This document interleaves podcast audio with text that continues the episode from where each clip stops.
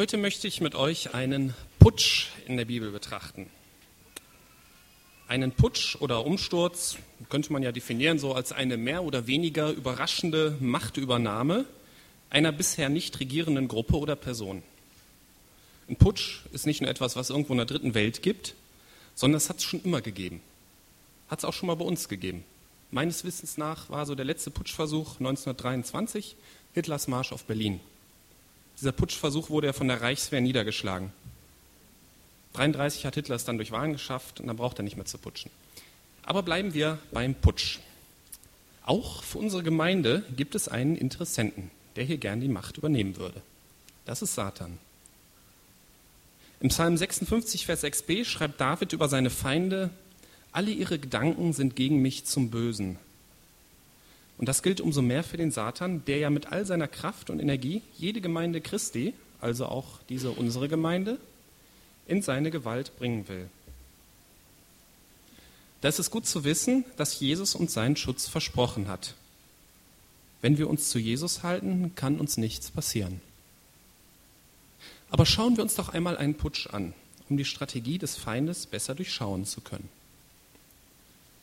Erstens Putschvorbereitung. Ein Putsch passiert selten von jetzt auf gleich. Er bedarf gewisser Vorbereitungen, damit die Machtübernahme gelingen kann. 2. Samuel 15, 1 bis 6. Und es geschah danach, da schaffte sich Absalom Wagen und Pferde an und 50 Mann, die vor ihm herliefen. Und frühmorgens machte Absalom sich auf, stellte sich an den Rand des Weges zum Tor. Und es geschah, jeden Mann, der einen Rechtsstreit hatte und zum König kam, um eine Rechtsentscheidung zu suchen, den rief Absalom an und sagte, aus welcher Stadt bist du? Dann sagte der, dein Knecht ist aus einem der Stämme Israels. Dann sagte Absalom zu ihm, siehe, deine Anliegen sind gut und recht, aber du hast beim König niemanden, der dich anhört. Dann sagte Absalom weiter, würde man mich doch als Richter in diesem Land einsetzen.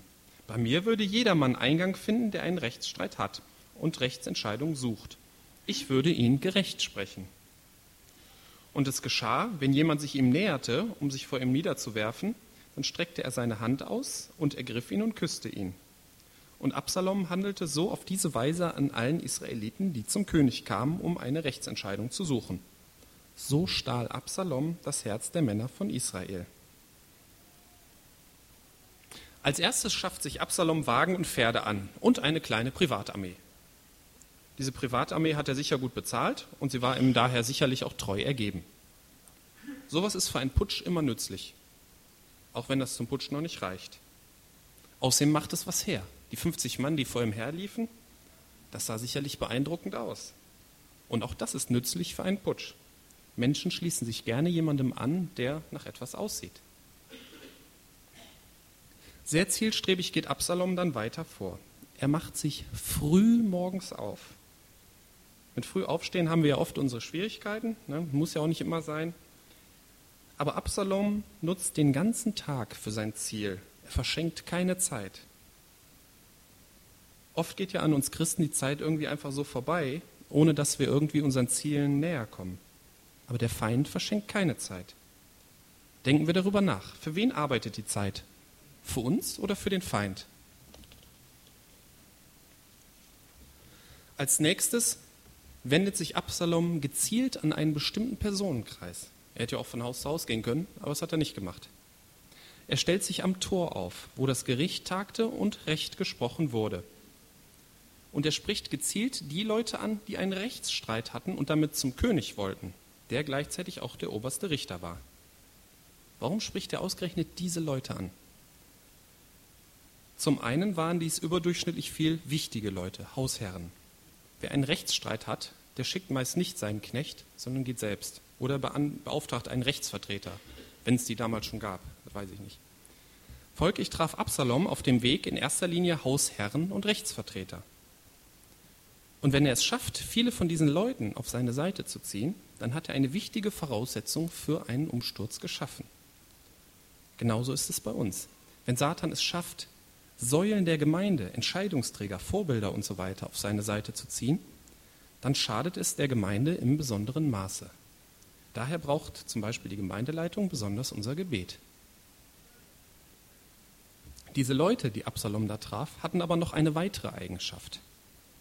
Sie waren zumeist unzufrieden. Leute, die mit ihrer Sache bis zum König kommen mussten, hatten sich in den vorigen Instanzen nicht einigen können. Es gab ja auch damals in Israel mehrere Gerichte. Man kann das in, ich glaube, 2. Samuel, kann man das lesen, wie Samuel so eine Gerichtsstruktur eingesetzt hat. Ne, einer über 50, dann einer über 1000, damit nicht alle wie die Wilden dann immer zum Mose kamen. Und viele von denen, die einen längeren Rechtsstreit führen, machen immer Phasen durch, wo sie sich ungerecht behandelt fühlen. Unzufriedene sind ein dankbares Einfallstor für den Satan. Wer dauerhaft unzufrieden ist, der verliert mit der Zeit den Blick für Gottes Wirken und öffnet damit seinen Sinn peu à peu dem Satan. Das heißt nicht, dass keine Kritik erlaubt sein soll, aber wer chronisch und prinzipiell unzufrieden ist, der geht in die falsche Richtung und wendet sich auf Dauer von seinem Herrn ab. Daher hat Absalom sich hier genau den richtigen Personenkreis ausgesucht. Aber schauen wir einmal, wie Absalom diese Leute anspricht. Ja, zuerst ein bisschen Smalltalk. Woher kommst du? Wie geht's dir? Läuft alles und so. Und dann sagt er das, was die Leute gerne hören möchten. Ne, er sagt, deine Anliegen sind gut und recht. Wie kann er das wissen? Er hat ja überhaupt nicht von den Anliegen gehört da hört jemand so etwas von dem Sohn des Königs, nachdem er sich vielleicht mit mehreren Dorfrichtern und Bezirksrichtern herumärgern musste, die ihm vielleicht einfach nicht recht geben wollten. Daran ist der Satan auch spitze. Er sagt uns, was wir gerne hören möchten. Dagegen sagt Jesus oft so unangenehme Sachen wie, du liegst falsch, lass die Sünde, ändere dein Leben, folge mir nach, mache mich zu deinem Herrn. Das hören wir natürlich nicht so gern. Und wir als Botschafter Christi machen uns mit solchen Aussagen natürlich auch in unserer Umwelt eher unbeliebt. Als nächstes kommt so eine Spitze gegen den König. er sagt dann, du hast beim König niemanden, der dich anhört. Das ist natürlich übel. Da hat man schon einen längeren Rechtsstreit hinter sich, will das beim König klären und dann findet man hier auch kein Gehör. Da kann man sich so richtig vorstellen, wie es in den Leuten brodelt. So pauschale Aussagen die meist nicht stimmen, die sind heute immer noch aktuell. Zum Beispiel, die Gemeindeleitung tut ja nichts. Das ist immer noch in den Top Ten der falschen pauschalen Aussagen. Solche Aussagen steigern die Unzufriedenheit, ohne dass sich etwas klärt. Wie auch? Was soll man auf solche Aussagen antworten? Soll die Gemeindeleitung darauf antworten, stimmt nicht, wir tun doch was? Genauso hat David die Leute natürlich auch angehört. Das war ein Mann nach Gottes Herzen. Der hat ihn nicht arrogant weggeschickt, ey, verschwind. Aber Satan hat Interesse an solchen falschen, pauschalen Aussagen. Sie steigern die dauerhafte Unzufriedenheit. Und dann bringt Absalom sich selber ins Spiel. Ich würde ja gerne euer Richter sein, euch anhören, euch gerecht sprechen. Beachtet, er sagt nicht, dass er gerne König werden möchte. Das wäre ja offensichtlicher Hochverrat. Er bietet sich nur so als Alternative für das vermeintliche Defizit an.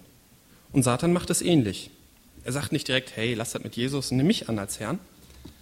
Nein, er sagt, sieh mal, du hast doch Lücken, die könnte ich dir füllen. Hast du zum Beispiel Probleme, dann musst du einfach positiver denken. Gib dem Tag einen Namen, nenne ihn Erfolg. Es ist nicht immer leicht zu erkennen, wo die Methoden des Satans in die Gemeindepraxis eingedrungen sind. Hier ist besondere Wachsamkeit gefragt. Aber sein eigentliches Ziel ist, wie bei Absalom, der Thron, nicht weniger. Als letzte hier beschriebene Aktion verschafft sich Absalom noch Sympathie. Wenn die Leute vor ihm niederfallen wollen, dann nimmt er sie bei der Hand und gibt ihnen einen Kuss. Das ist übrigens im Orient heute noch so üblich, wie wir von Jürgen Sasse auch wissen. Das hat also nichts mit Homosexualität oder so zu tun. Er drückt damit aus, ich bin einer von euch. Sowas macht Herrscher immer sympathisch. Schon Hitler war ein einfacher Mann, das war ein einfacher Kunstmaler, Soldat im Ersten Weltkrieg mit Auszeichnung. Stalin war ein einfacher Schuhmacher, einer von uns. Fassen wir nochmal Absaloms Vorgehen zusammen. Er verschafft sich eine Privatarmee, die nach etwas aussieht. Früh morgens, er nutzt seine Zeit. Er wendet sich gezielt an einen Personenkreis, Unzufriedene, die Recht suchen. Er redet pauschal schlecht über den König. Er bietet sich selbst als besserer Richter an. Und er macht sich mit den Leuten gleich, verschafft sich so Sympathie. Damit erreicht er, so stahl Absalom das Herz der Männer von Israel. Jetzt hat er viele Sympathisanten.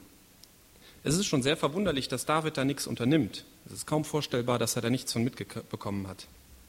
Aber er hatte in der Erziehung seiner Söhne auch nicht immer eine glückliche Hand. In 2. Samuel 1, nee, das ist falsch. Weiter hinten im 2. Samuel wird ein Putschversuch eines weiteren Sohnes von David, Adonai, beschrieben und über ihn steht dann in diesem Kapitel in Vers 6, sein Vater aber hatte ihn, solange er lebte, nie gekränkt, dass er gesagt hätte, warum handelst du so? David hat anscheinend seinen Söhnen zu wenig Grenzen gesetzt. Und das wirkt sich jetzt aus. Wie führt Absalom seinen Putsch nun durch? Lesen wir weiter in 2 Samuel 15, 7 bis 12. Und es geschah am Ende der 40 Jahre, da sagte Absalom zum König, lass mich doch hingehen und in Hebron mein Gelübde erfüllen, das ich dem Herrn gelobt habe.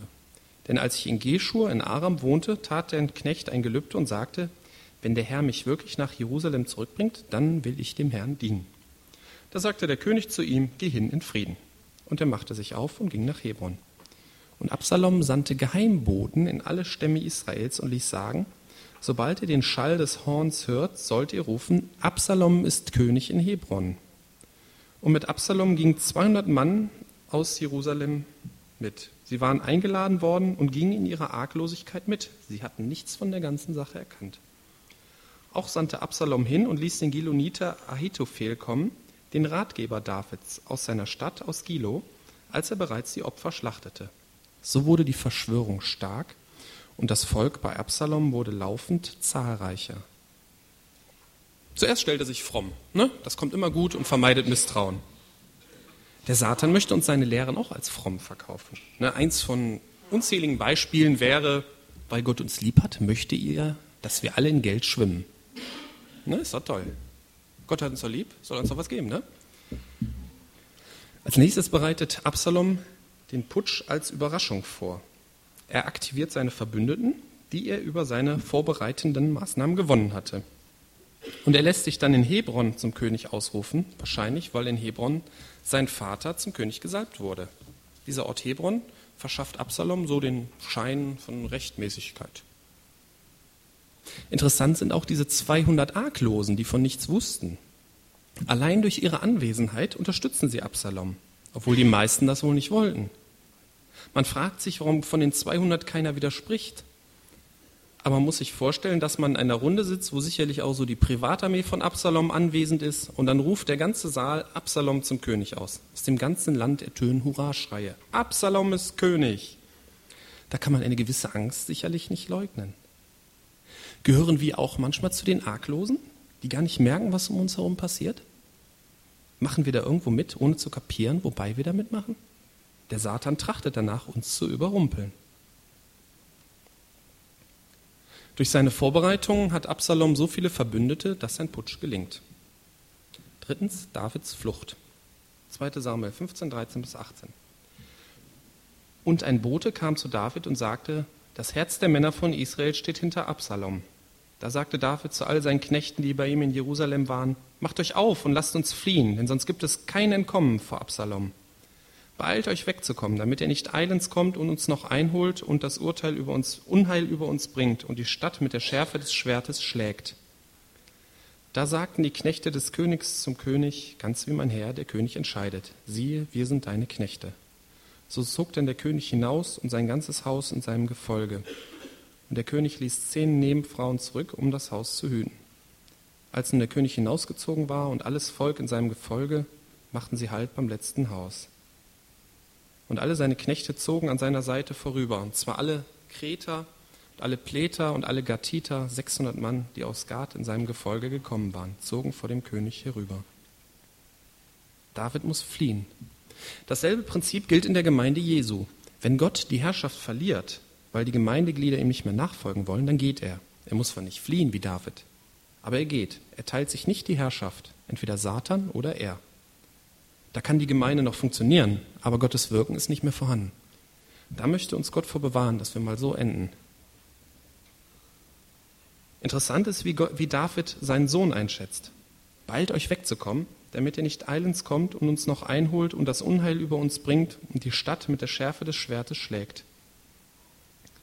Absalom hatte einige Jahre vor diesem Putsch seinen Bruder Amnon umgebracht, nachdem dieser Absaloms Schwester vergewaltigt hatte. 2. Samuel. David möchte auch deshalb fliehen, damit er seine Freunde und die Stadt nicht in Gefahr bringt.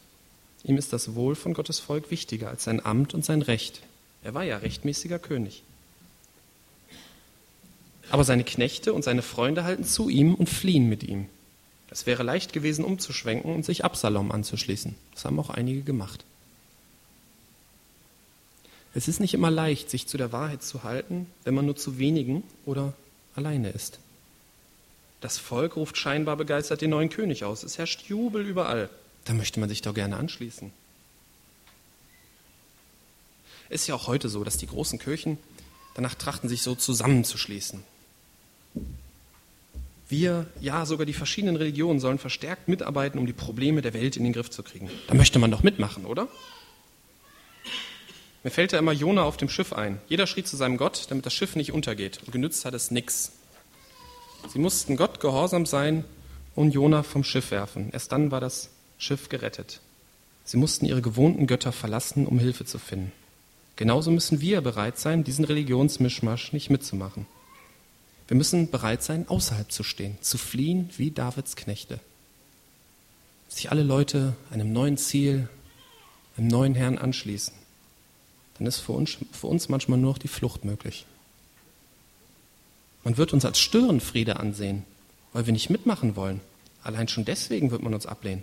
Alle machen mit, warum ihr nicht? Alle rufen begeistert Absalom, so scheint es. Ein neuer König mit Elan, der bringt Schwung in die Sache. Rechtmäßig hin, rechtmäßig her. Von Gott eingesetzt oder nicht, das ist doch jetzt egal.